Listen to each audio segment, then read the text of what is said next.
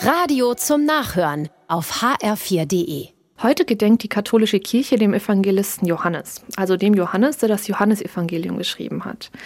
Das Johannesevangelium ist ein besonderes Evangelium, denn es ist anders als die anderen drei.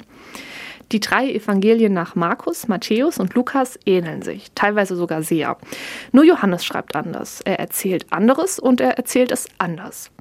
Das Johannesevangelium wirkt wie ein Theaterstück, wie eine Inszenierung, wie eine Komposition. Der Verfasser scheint ein Kunstwerk schaffen zu wollen. Er schreibt nicht einfach seinen Text runter, wie wir heutzutage ein Protokoll tippen. Es ist seinem Text anzumerken, dass er die einzelnen Teile wohlüberlegt anordnet, dass er bewusst Spannung aufbaut und Sinneinheiten schafft. Ein bisschen wirkt das Johannesevangelium auf mich deshalb auch wie ein moderner Roman.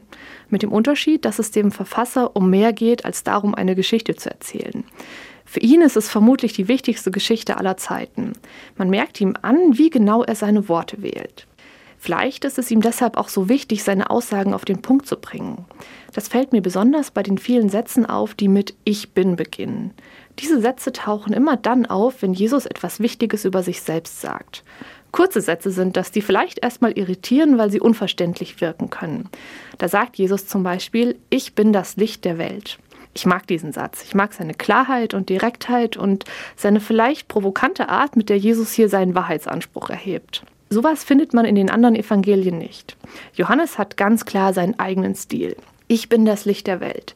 Dieser Satz lädt mich ein, mich zu fragen, was ich über das Licht der Welt denke, wen oder was ich für dieses Licht halte und was es für mich bedeutet. Am Johannesevangelium mag ich, dass es mich mit seinen kurzen Aussagen konfrontiert, hinter denen so viel mehr steckt.